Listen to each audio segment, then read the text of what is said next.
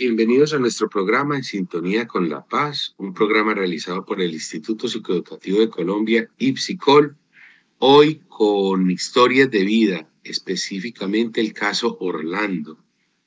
Como es costumbre en nuestro programa, hemos cambiado el nombre de nuestro invitado en razón de proteger su identidad. Recordemos que este es un programa con finalidad pedagógica y reflexiva, es dejar un mensaje de paz a todos aquellos que nos están escuchando el día de hoy. Hoy tenemos al joven Orlando. Orlando es un chico que se encuentra en el Centro de Internamiento Preventivo de la Acogida, está privado de la libertad y viene a contarnos su historia de vida. Orlando, ¿cómo estás? Hola, buenos días. Mi nombre es Orlando. Me encuentro bien, gracias a Dios. Un estado de salud bien, estable. Me siento agradecido con los profes, con un día más de vida, el apoyo de mi familia, mis hermanos. Gracias a Dios. Sí, señor. Eso me alegra mucho, Orlando. Orlando, ¿vienes voluntariamente al programa? Sí, señor. Vengo voluntariamente al programa. Perfecto. Antes de que empecemos, Orlando, voy a saludar a nuestros socios estratégicos, el Instituto Colombiano de Bienestar Familiar, especialmente la Regional Antioquia, y a la Alcaldía de Medellín, Secretaría de la No Violencia. Un agradecimiento a todos sus funcionarios y personas que nos acompañan en el quehacer del día a día por el trabajo que desarrollamos en el Centro de Internamiento Preventivo y por la juventud, en este caso especialmente de Antioquia. También quiero comentar, recordarles que este es un programa reflexivo, un programa pedagógico, que nos pueden seguir por el dial 1110 AM o por www.radiobolivarianavirtual.com. También los invitamos, antes de empezar, a que nos sigan en todas las emisiones de Psicol. Familia esta oportunidad, los lunes a las 12 del día, despertares a las 2 de la tarde, los martes en sintonía con la paz y todos los miércoles, por supuesto, en historias de vida. Hoy tenemos al caso Orlando. Orlando, en estos momentos estás en el Centro de Internamiento Preventivo de la Acogida. Sí, señor. Me encuentro aquí. ¿Por, ¿por qué te encuentras allá? Me encuentro por un caso que llegué como, como secuestro, pero en el momento estaba siendo opresión por un grupo armado. Y pues el juez me determinó un internamiento preventivo mientras procede con el caso. Pero por lo momentos estoy bien, gracias. Tú no eres de Antioquia. Tú no, eres de Antioquia. No, señor. Soy de otro departamento. Eres de otro departamento. ¿De qué departamento eres? Soy del departamento de Arauca. Eres de Arauca. Perfecto. ¿Vienes a Antioquia siendo niño? Sí, he venido. He venido como, como jugador de fútbol, jugando preponi, lo que ahorita llaman baby fútbol. Claro. Eh, vamos a, organizar un poquito las ideas. ¿Tú vivías en, en, en, Antioquia o vivías en Arauca? No, yo estaba viviendo en Arauca y allá un, un jefe mío, o sea, el que me tenía bajo presión, me mandó a hacer una misión, que eso lo mandan a uno a eso, y en ese momento, gracias a Dios, me agarró el gablo de la policía y le doy gracias a Dios por eso, porque en este momento no, no sé qué sería de mi vida si estuviera por ahí en un cementerio con mi mamá, o sea, la que sufre la familia de uno, y entonces por eso le agradezco mucho a mi Dios. Orlando, ¿cómo terminas en Antioquia? En Antioquia termino porque yo, yo, o sea, me, me mandaron de Arauca, necesitaban una plata. Entonces me mandan a Venezuela a ver si allá se podía, no. Entonces yo les dije que no porque allá existe mucho eso que el FAES, que o sea, se maneja mucho, mucha banda criminal y me mataban de una vez. Entonces yo tomo la decisión como, por, o sea, bajo presión, pero tomo que allá no, porque allá o me matan o sí. Entonces yo digo que en Antioquia, o sea, en Doral, yo estaba en un pueblito. Tomamos la decisión. O sea, la misión que te mandaron a hacer fue en, un pueblo de Antioquia. Sí. Bueno. Y ya, ya, ahí, ahí fue donde me agarraron, me agarró el, el gaul. Interceptaciones y tan, tan, ya. Por eso fue que te capturan y llegas a la acogida. Llego a la acogida y, pero yo me, o sea, yo estaba siendo obligado a opresión, yo le monté, la abogada siempre peleó y pues eso está en proceso y esperar hacer el proceso aquí, estoy bien, estoy estudiando, me quiero superar como persona, sí, todo eso ya, o sea, dejar lo, lo pasado atrás, vivir mi presente y un futuro que me espera, un proyecto de vida. Claro, cambiar el, el rumbo de, de, tu vida. Sí, señor. Sí. Orlando, nos contabas que entraste a un grupo X, vinculado bajo presión. Sí, señor. Eh, ¿A qué edad ingresaste a ese grupo X? Entré a los 16, 15, 16, iba a cumplir los 16. Me llegaron a la finca, donde yo estaba viviendo, en la vereda donde yo estaba viviendo y pues... En un pueblito de Arauca. Sí. Entonces ellos me agarran, llegan a la finca. Yo estoy con un tío en la finca porque estaba en vacaciones y me me fui hacia donde él. Eso fue en Semana Santa, me fui hacia donde él. Cuando llego allá, ya me, me agarran, me amarran y me suben a una moto y tengo que hacer lo que ellos digan. Cuando yo llego, llego a la, a la orilla del río. Usted sabe que Arauca se divide con Venezuela por un río. Me cruzan en una canoa. Cuando llego, ya llego a, un, a un campamento grande. Y allá me, me sueltan me dicen que si me vuelo me matan, tengo que hacer lo que ellos digan, que si, que si yo incumplo la norma que ellos me ponen, pueden, puede correr peligro mi mamá, mi papá, sí, entonces todo eso así. Así estuve, estuve un año más o menos, año, sí, porque ya cumplí los 17, eso fue 16, 17, ya cumplí los 17, un año estuve allá. Y ahí... Tenías 15 añitos cuando te llevaron. Sí, señor y de ahí ya ellos me sueltan y ya, o sea, tenía que, o me adapto o hago que me maten a mí o un miembro de mi familia y me tocó seguir la, lo que ellos me decían, sí. ¿Y allá cuando estuviste en el campamento, qué te ponían a hacer? Ya me ponían, o sea, muchas cosas difíciles que uno como niño no, no pide, porque eso, la, los 15 años es una etapa de niño, todavía estamos quemando una etapa de niño nosotros los adolescentes. Tenemos que estudiar, tenemos futuro y yo por allá metido en esa circunstancia, entonces allá lo ponían a uno que si hacer ejercicio, hágale a la grosería, a lo, sí, a lo macho, a lo, sí, y uno en esa etapa, uno que vaya y traiga plátanos, que vaya, traiga leña, que vaya, sí, y uno en esa edad, uno en esa edad no, no, no, no, no está para eso, o sea, para muchas cosas. Entonces, el mensaje para muchos jóvenes es que no, no, la guerra no es buena para ninguno de nosotros, ni para que llevemos la idea más bien del estudio, llevemos, enfoquémonos en algo bastante proyectivo para nuestras vidas, para nuestras familias, que no nos pase esto que, por ejemplo, me pasó a mí que no, no lo quise por voluntad propia, sino por que me, me llegó a la vida y bueno, el destino es así, gracias a Dios, ya estoy aquí, estoy bien, estoy estudiando, tengo un proyecto de vida bastante bien. Y estabas en el campamento entonces y allá te ponían a hacer ejercicio. Sí. ¿Qué más te ponían a hacer? Ejercicio, cómo pararse en una formación, cómo, cómo retirarse, cómo prestar guardia de noche, de día si nos atacaban, cómo reaccionar, sí, todo eso. ¿Te tocó estar en enfrentamiento?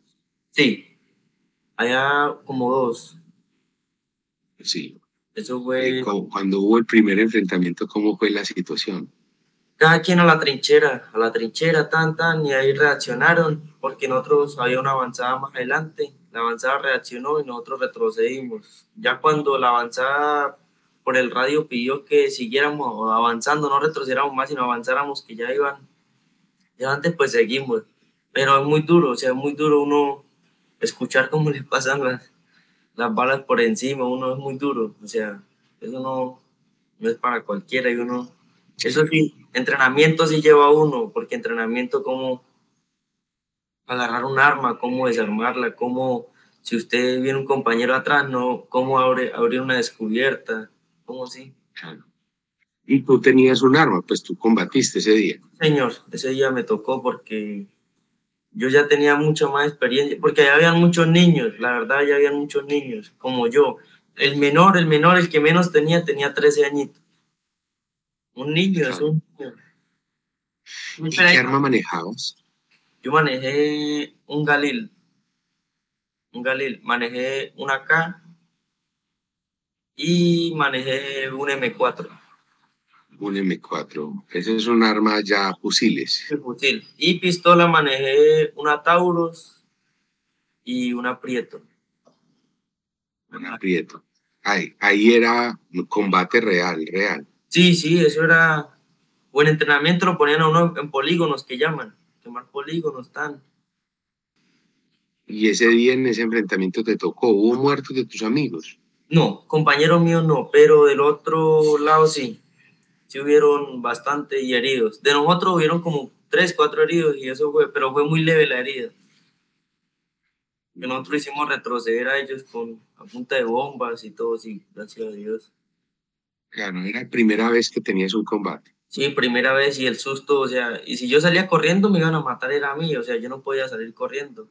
Yo dije, me encomendé primero, porque yo me encomiendo primero que todo es a Dios y mi Dios sabe cómo hace sus cosas. Claro, eh, en, en, ese proceso que, que estabas allá, ¿fuiste avanzando en los cargos o siempre fuiste soldado, soldado? Siempre fui soldado, pero ya, por ejemplo, ya me... ¿Cómo son los rangos? ¿Cómo son los rangos? Los rangos se manejan. Usted llega, usted ya es, usted como, como usted dijo, un, recluso, ¿sí? Un soldado. Un recluta. Sí, un recluta. Ya ahí sigue, ya usted se va formando, por allá va ascendiendo, ya va ascendiendo a qué? Como un oficial de servicio.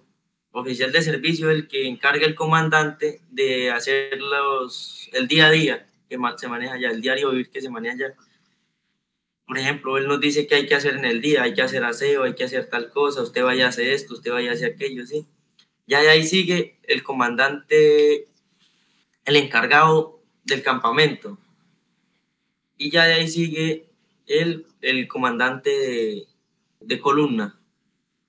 ¿Y tú llegaste a avanzar algún cargo?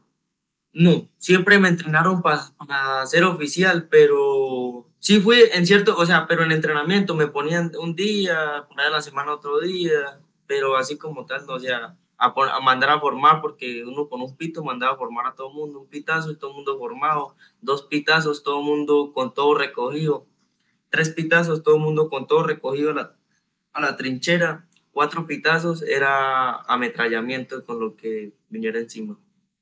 Claro. Eh, había mucha disciplina. Sí, la disciplina siempre se manejó porque, como, como decía en esos grupos, en esos grupos usted no puede, o sea, pues yo desde pequeño mi mamá me inculcó, pero en esos grupos no se puede fumar, no se puede estar con bebidas alcohólicas, no se puede, sí, eso más que todo. Mucha disciplina, cero licor, cero drogas.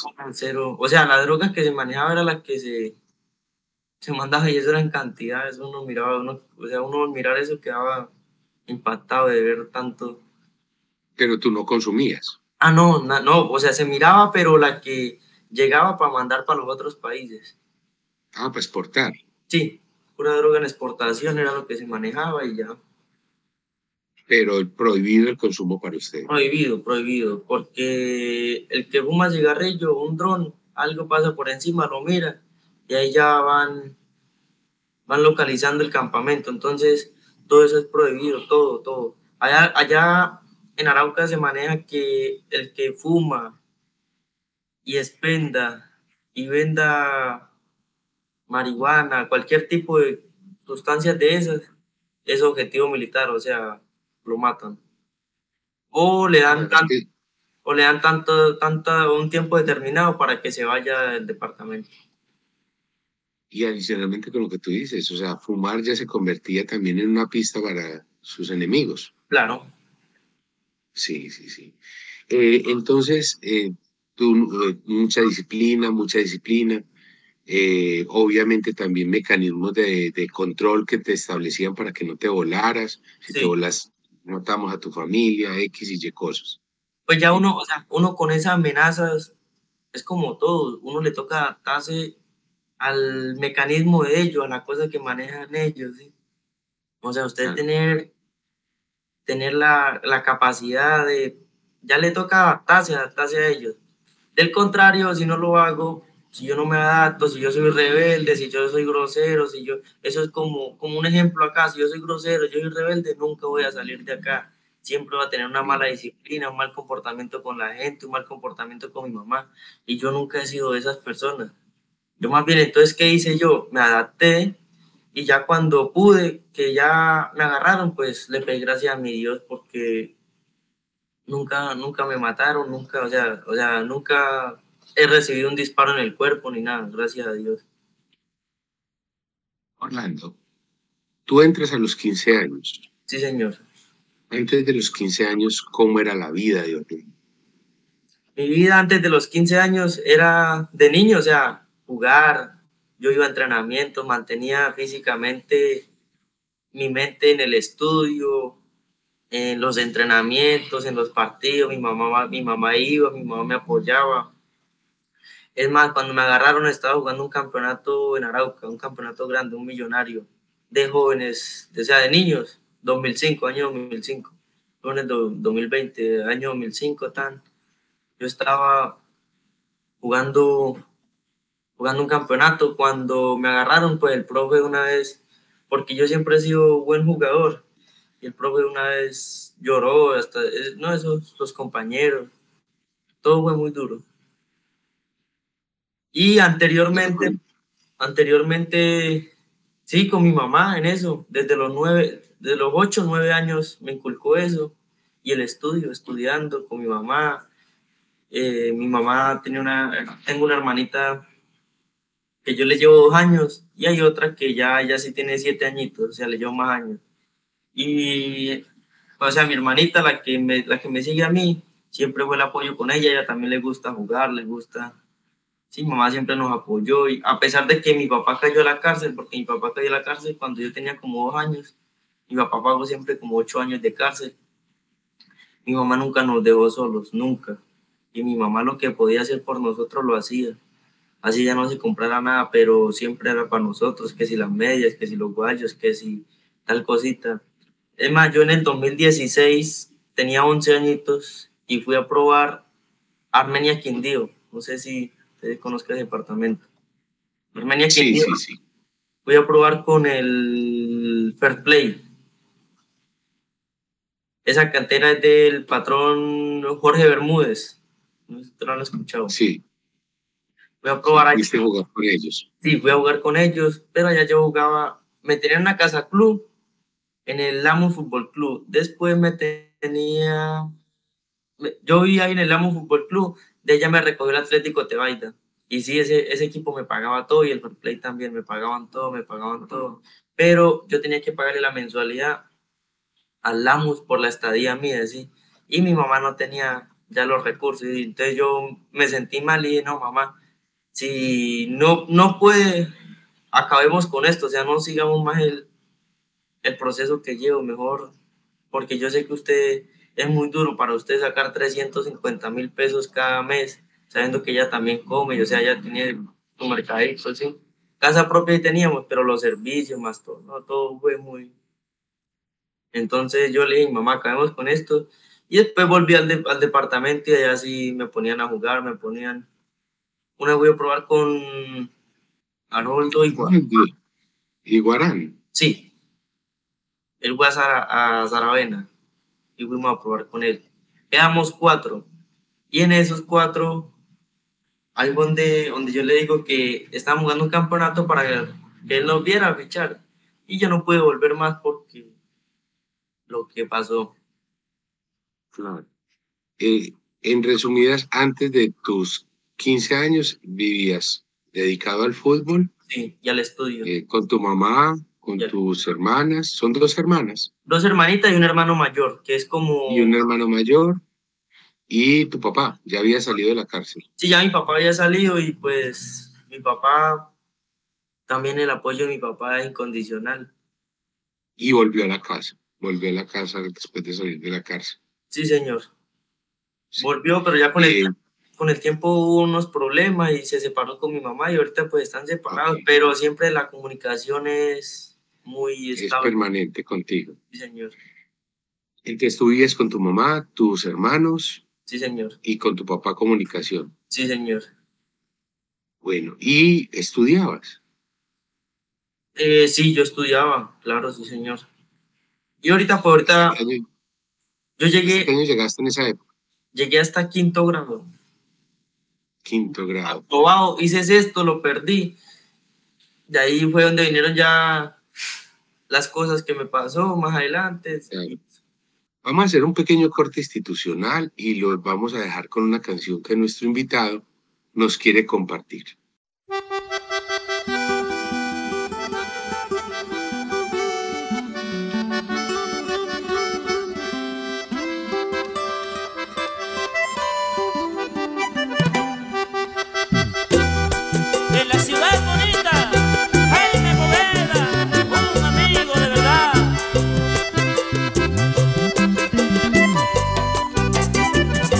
Los caminos de la vida no son como yo pensaba, cómodos y más.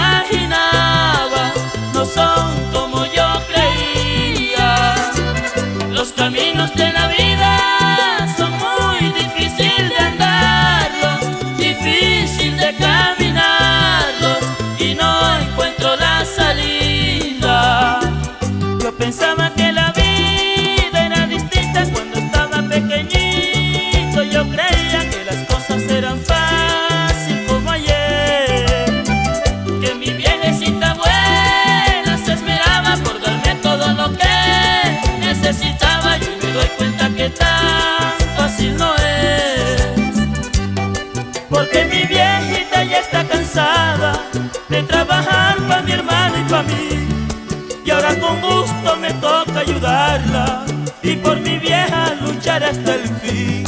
Por ella lucharé hasta que me muera y por ella no me quiero morir. Tampoco que se me muera mi vieja, pero que va si el destino es así.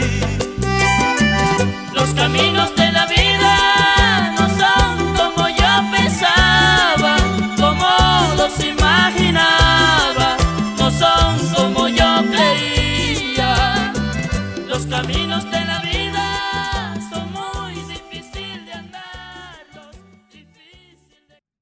Retornamos a nuestro programa En Sintonía con la Paz, un programa realizado por el Instituto Psicoeducativo de Colombia y Psicol, hoy con la historia de vida Orlando.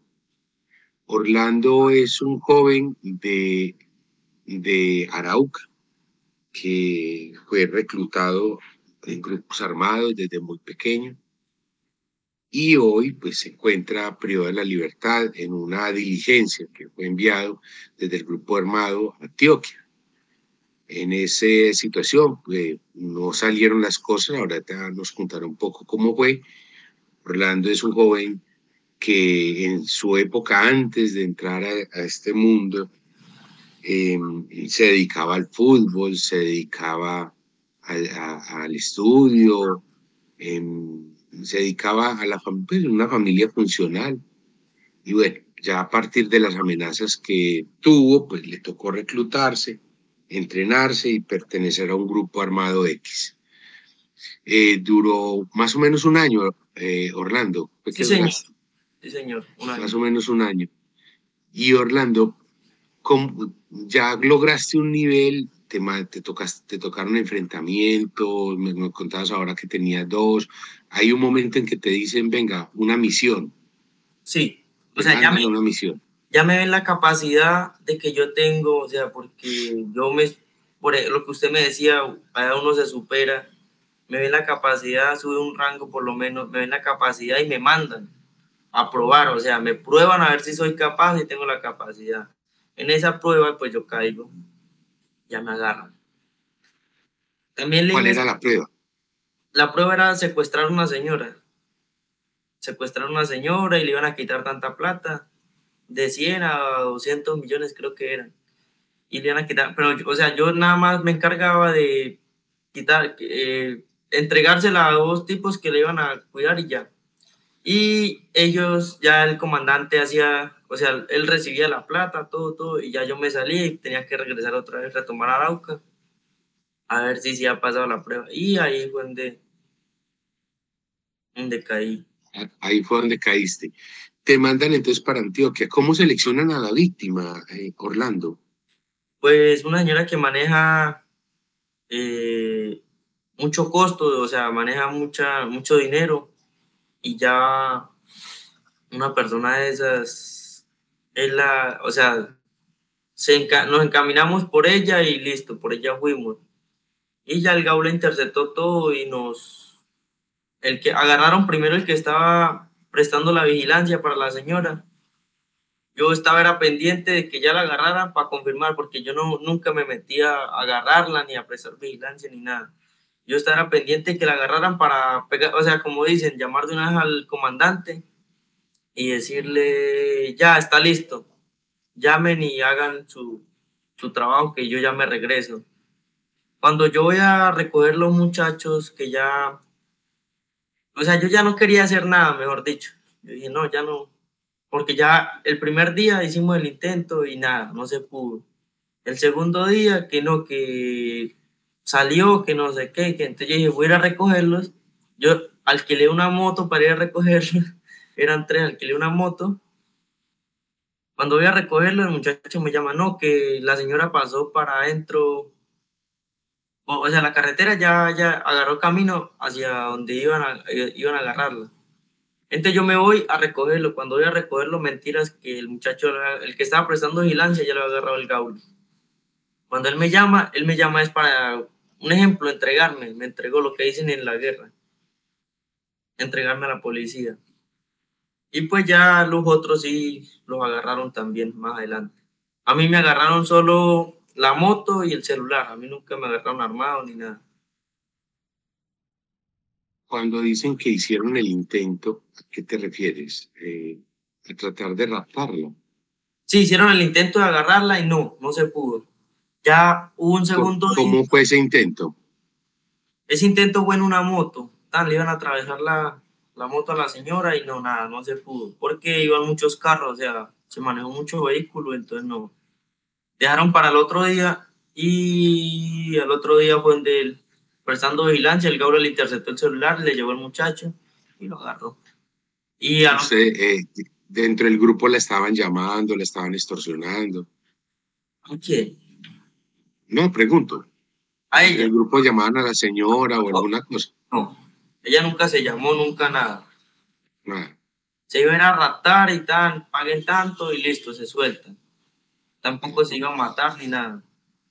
No. Allá, allá lo primero que hablan, o sea, en la guerra lo primero que hablan es que un secuestrado, un bueno, lo que dice, porque hay unas reglas internas y hay un internamiento preventivo como aquí, o sea, reglas internas Ok. de internamiento, ¿sí?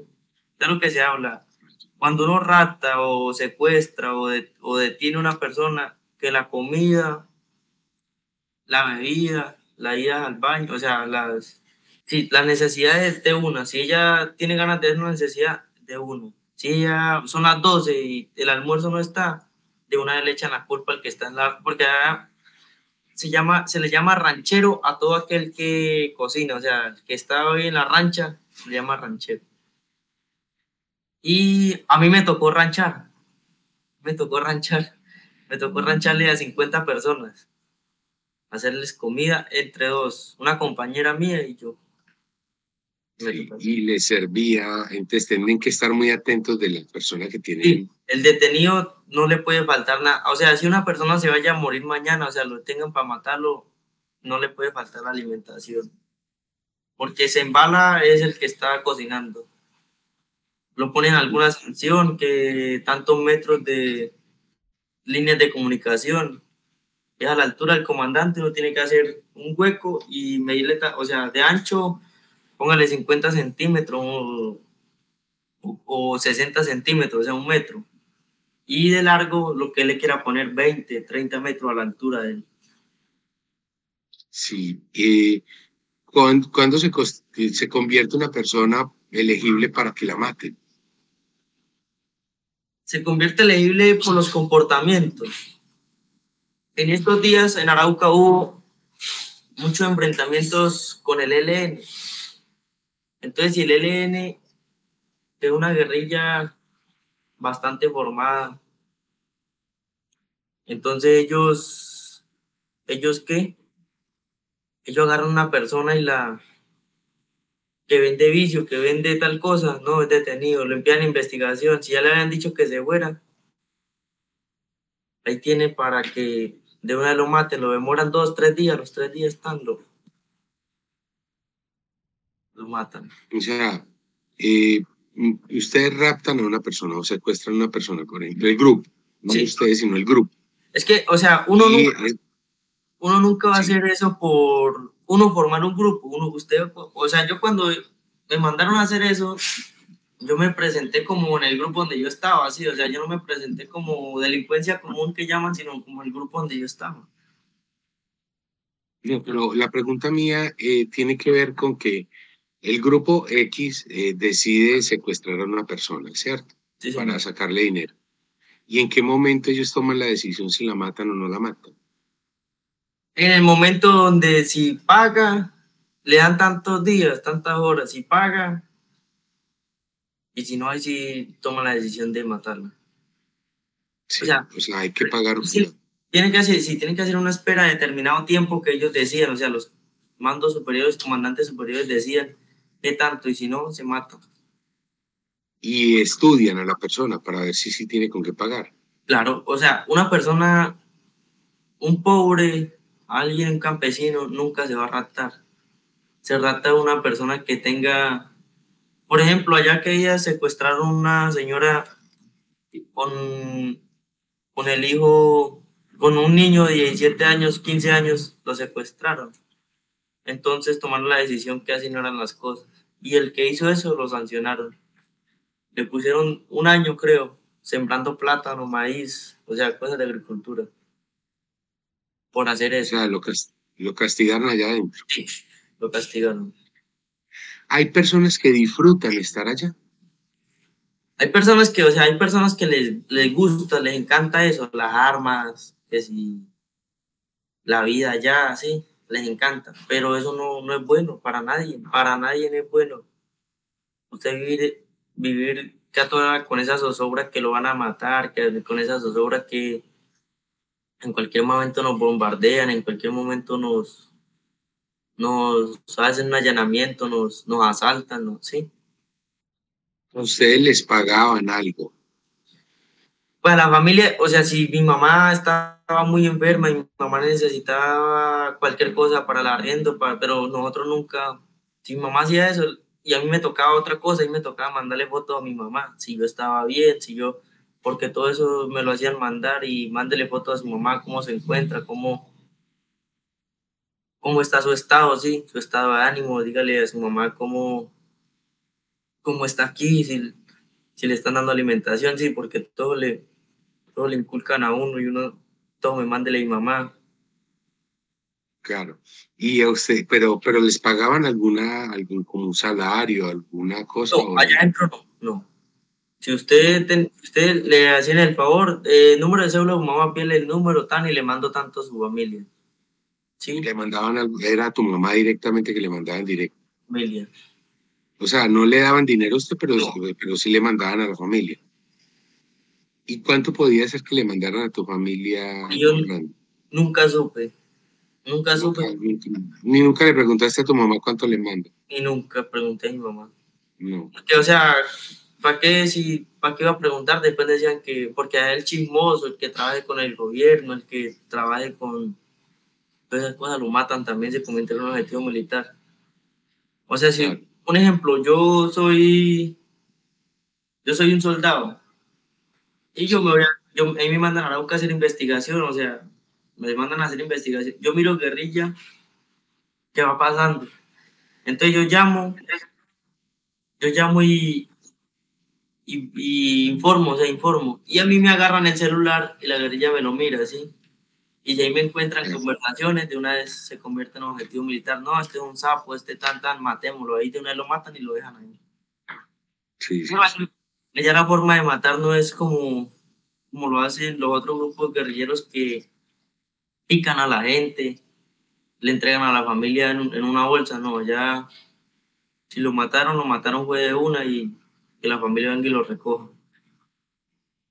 Sí, sí. Eh, ¿Alguna vez te tocó ver o participar en una situación de esas? No, señor, nunca. No. La verdad nunca me mataron a eso porque eso tenían su gente y, o sea, los, los matones que llaman los tenían ya listos para que "Ve, maten a este y vayan. Y hay, y hay muchachos que... Yo tenía un compañerito allá adentro que era mayor que yo, como dos, tres años.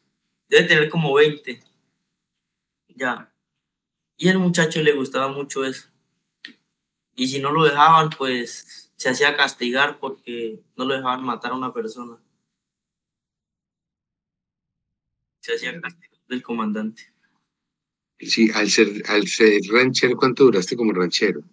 No, eso es, como le digo, el oficial de servicio es el que manda, o sea, eh, hoy le tocó la rancha, tan, y yo para la rancha. Mañana le toca a tal persona, tan, para la rancha. La rancha tiene que entregarse en completo orden, ollas limpias, todo limpio. Si sobró comida, esa comida se bota. Todo, todo se, sí, tiene que entregar la cocina limpia, todo limpio, todo, porque a veces funciona mucho estufas de gas. De gasolina es la cosa, gasolina. Y eso tiene que entregar uno tanqueado, bien, bien, bien, bien, todo a su orden. Uno no entrega eso y de una vez, o otro día más, o 15 días más, o un mes más, sí. Todo eso. Claro, claro. Eh, dentro de todo, te capturan en Antioquia, ya vienes al centro de internamiento preventivo. ¿Cómo ha sido el tiempo que has estado ya en esta nueva etapa de tu vida? Pues, profe, yo aquí me he sentido excelente, excelente, excelente porque no estoy con esa zozobra de que me van a matar. Mi mamá, gracias a Dios, ya se salió del departamento.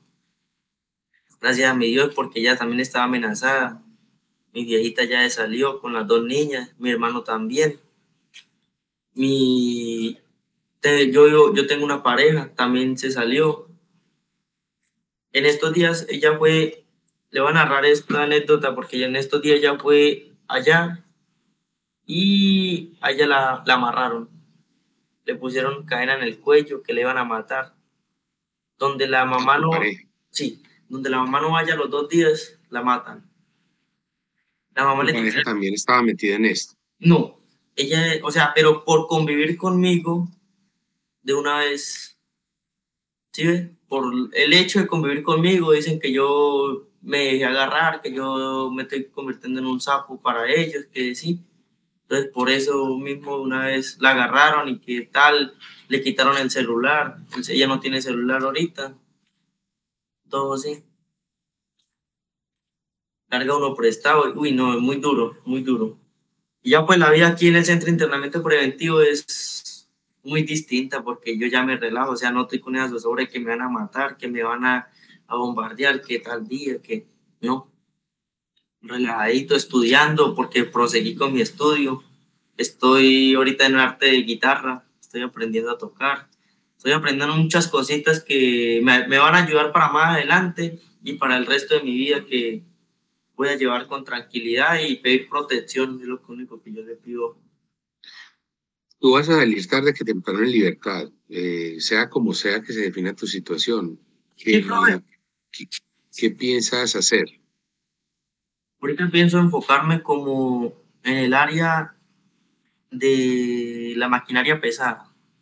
Me gusta Es eso, la maquinaria pesada. me gusta eso y la verdad es en eso que me voy a enfocar y voy a superarme en eso, voy a... Tengo muchas cosas por hacer ahorita con los profes aquí adentro, tanto como, o sea, tareas de mi proyecto de vida, de mi vida psicológica, mi vida mental, de mi vida sentimental, de mi vida, muchas cosas que tengo que mejorar, ¿sí? Y estoy en todo el derecho de estar ahorita aquí haciéndolo para salir y no tener ese, o sea, como problemáticas. Hacer un proceso limpio y la verdad la disciplina aquí la manejo, el respeto, eh, la colaboración, todo muy bien, profe.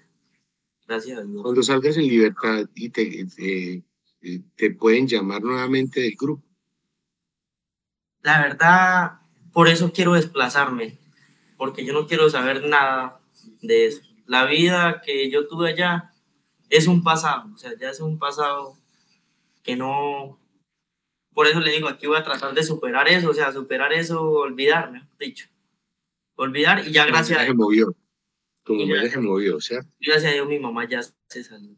¿Y tu novia se va a mover? ¿Se quedará? No, ya, ya, ya vino a visitarme. Ayer pues, hubo visita y ayer fue donde me contó esa anécdota. Porque ella se iba a ir del país.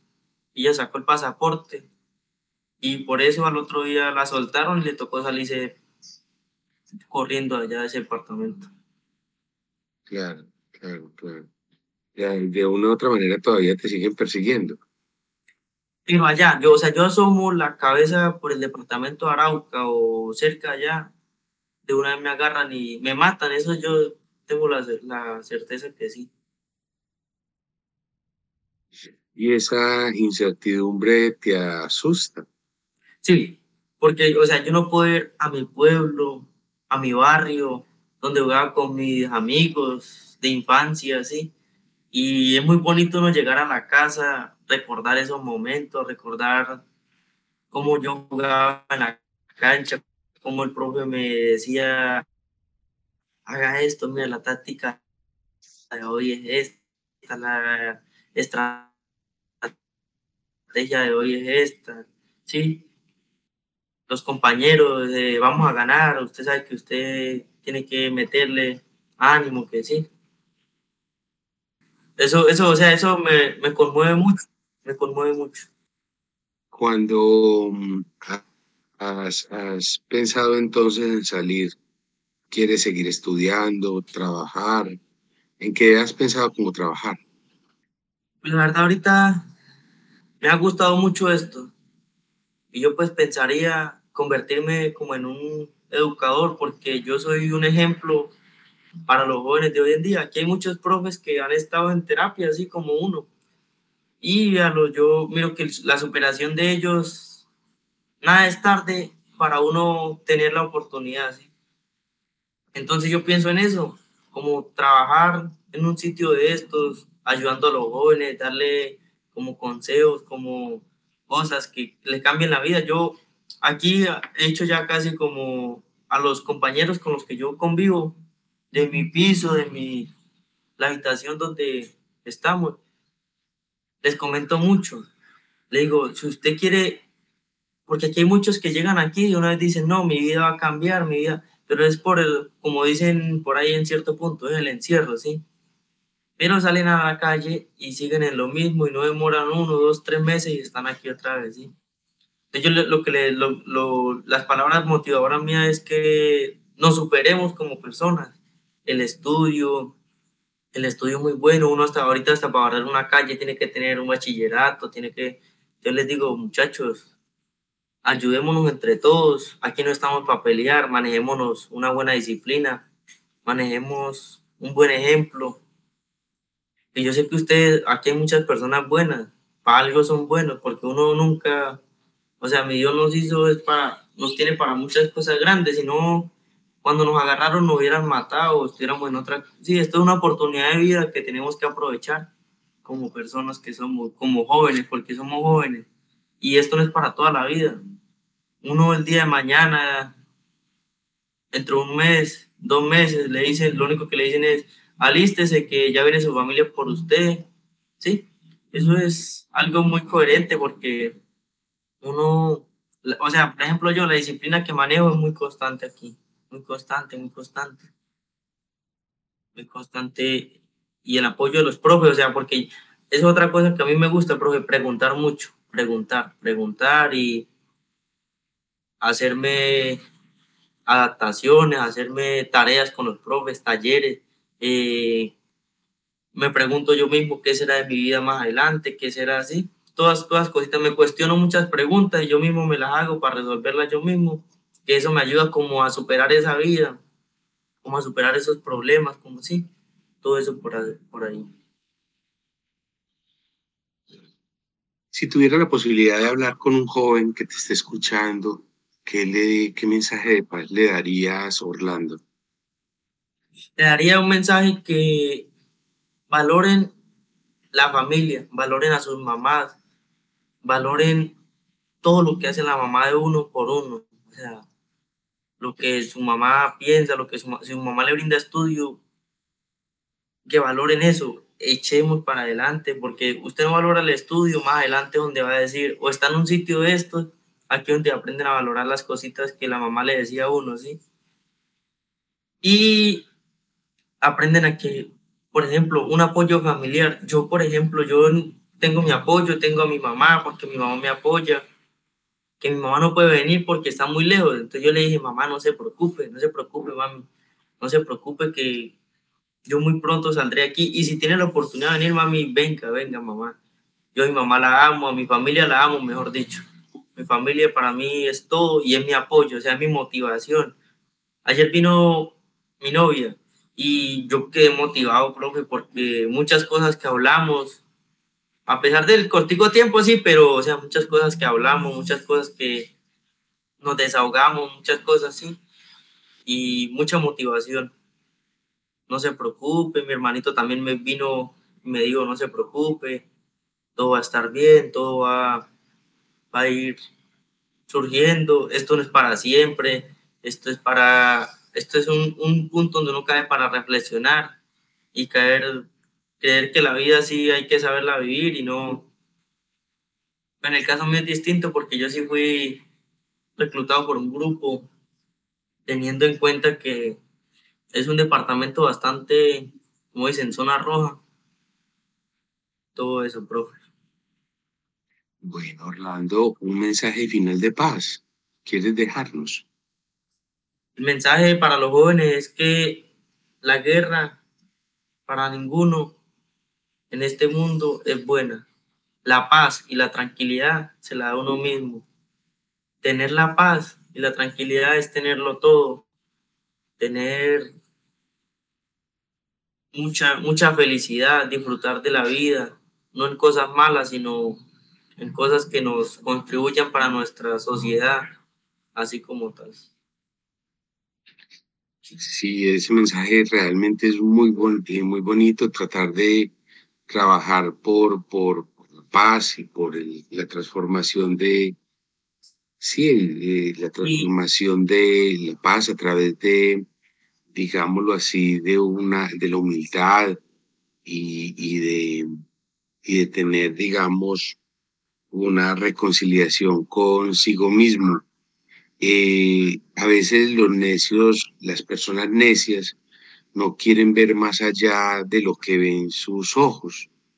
Y la invitación es que una persona sabia es capaz de extender su mente, de ver cosas más allá de lo que ven sus ojos.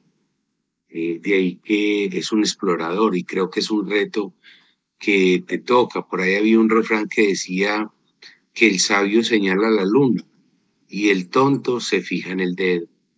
Eh, ese, ese es un mensaje que creo que complementa un poco lo que tú estás diciendo y espero un poco más allá y empezar a explorar este nuevo mundo que tienes ahora, Orlando. Sí, señor, también les tengo otro, otra frase, otra frase que se inclina en muchas cosas para pensar y para tenerla en cuenta. Sí. En esta vida, en esta vida no hay castigos, en esta vida se tienen consecuencias. Sí, en la vida no hay castigo, solo consecuencias. Y también sabemos que nosotros pasamos por esta etapa y vienen más adolescentes, o sea, demostrarle a la nueva, nueva etapa, nueva juventud, que somos capaces de superarnos, somos capaces de no, y darle paz y tranquilidad a ellos, porque los niños son los que miran y aprenden. Un niño mira mucho y aprende demasiado. Total, total, total. Orlando, muchas gracias por haber venido a nuestro programa en Sintonía con la Paz. Muchísimas gracias, profe. por el apoyo de ustedes, el apoyo de mi mamá, el apoyo del profe Jaime, el apoyo de todos los profes aquí. Muchísimas gracias, profe Daniel, Wilson, muchísimas gracias a ustedes por tenerme en cuenta, porque esto no se lo van a cualquiera, esto es una oportunidad que se da y uno tiene que ganársela con esfuerzo y con toda dedicación. Gracias. Es verdad. Por todo. Verdad, Orlando. Le recordamos a todos nuestros oyentes que hemos cambiado el nombre de nuestro invitado en razón de guardar y proteger su identidad. También de que este programa tiene solo un objetivo, es dejar un mensaje de paz a través de reflexiones pedagógicas que permitan conocer la realidad de nuestra juventud en Colombia, en este caso particular con Orlando. Invitamos a todos nuestros oyentes, se traten de extraer lo mejor de esta historia y les sirva para sus procesos de vida, tanto con sus hijos o con sus familias o en su o entorno cercano. Finalmente agradecemos a nuestros socios estratégicos, el Instituto Colombiano de Bienestar Familiar y la Alcaldía de Medellín. Quiero saludar a mis compañeros de la acogida, a los coordinadores, a los profesionales, a todas las personas que se levantan día a día a trabajar por la juventud de Colombia, en este caso particular la juventud de Antioquia, y, con Orlando, eh, ese pedacito de Arauca que acá estamos tratando también de, ayudar y de transformar. Recordamos que Ipsicol es una institución que trabaja por el cambio, que construye, que quiere el cambio y trabaja por él. Misión que nos encomendó nuestro director por siempre, el presbítero Alberto Gómez Suárez, que sé que desde el cielo nos está escuchando y está viendo cómo plasmamos su misión en la acogida en este caso particular. Un saludo muy especial entonces a todas aquellas personas que nos acompañan, a mi compañero en el máster, Jaime Alberto Marín Quintero, muchas gracias, y quien nos acompañó en la dirección de este programa, Sergio Andrés Acosta Tobón. Hasta pronto. muy difícil de andarlos,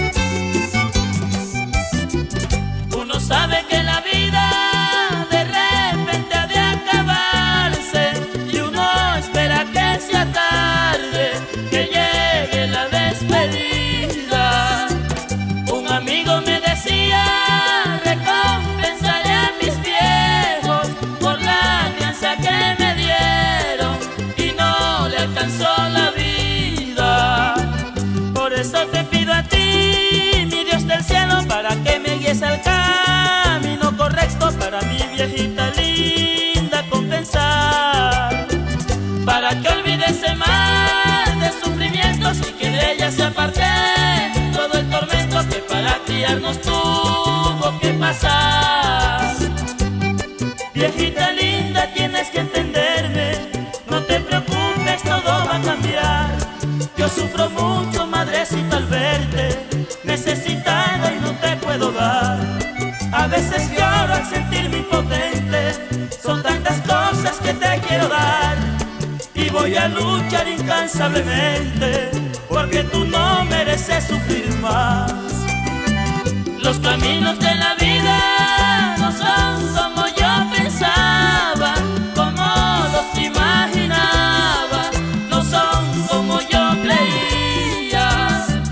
Los caminos de